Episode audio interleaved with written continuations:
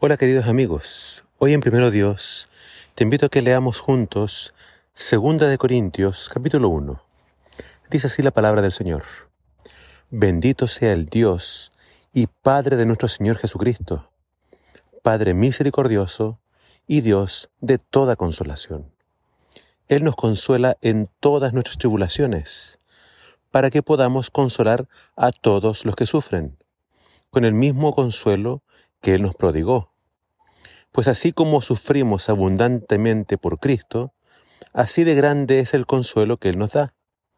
Si sufrimos, es para que ustedes tengan consuelo y obtengan la salvación. Y si Dios nos ha consolado, es para bien de ustedes, para que reciban el consuelo que les ayude a soportar con paciencia los mismos sufrimientos que padecemos nosotros.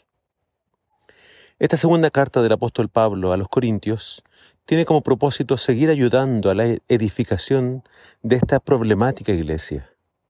Les explica que aún no los ha visitado porque quiere evitarles una fuerte reprimenda. Es decir, todavía quedaban problemas por solucionar y el apóstol Pablo tenía que visitarlos, pero si lo hacía, entonces tendría que hablarles fuertemente.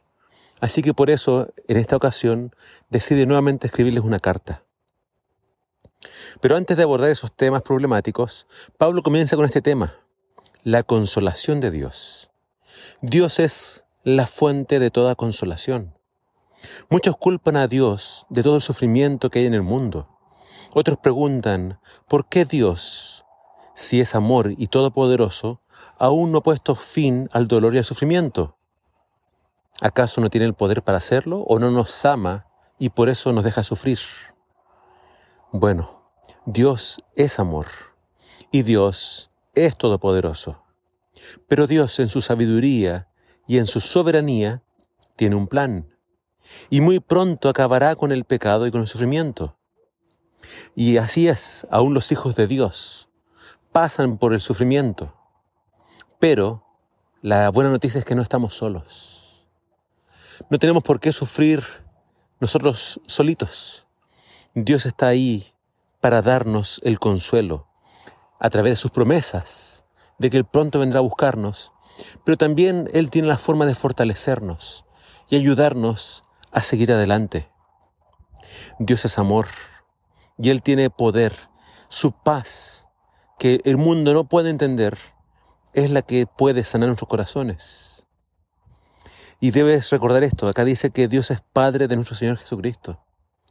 Jesucristo fue el varón de dolores, experimentado en quebranto. Si hubo uno que sufrió con clavos en sus manos y en sus pies, con su espalda lacerada, con su sien eh, atravesada por estas espinas, si alguien que sufrió por el rechazo de la humanidad y de los que él amaba, fue Jesús. Así que Dios sabe lo que es el dolor y Dios sabe cómo consolar. Pablo nos dice que él mismo muchas veces fue consolado por Dios en medio de sus muchas pruebas y tribulaciones. Pero cuando Dios nos consuela, no lo hace solamente para dejarnos sin dolor, sino que lo hace para habilitarnos a nosotros, para que nosotros podamos ayudar a otros a que conozcan a Dios y así ser consolados. No hay sufrimiento que Dios no pueda consolar. Y en tu dolor, tú puedes ayudar a otros que están sufriendo, apuntando al sanador que es Dios. Solo la paz de Dios tiene el poder para sanar y limpiar nuestras heridas. No tenemos que enfocarnos y centrarnos solamente en nuestro dolor. Tenemos que centrarnos en el poder de Dios y en lo que Él puede hacer a través de nosotros para sanar a quienes sufren. Dios quiere sanar nuestras heridas emocionales para que nosotros podamos ayudar en el proceso de sanación de quienes están sufriendo.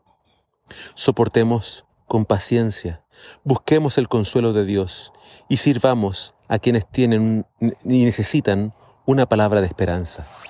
Que el Señor te bendiga.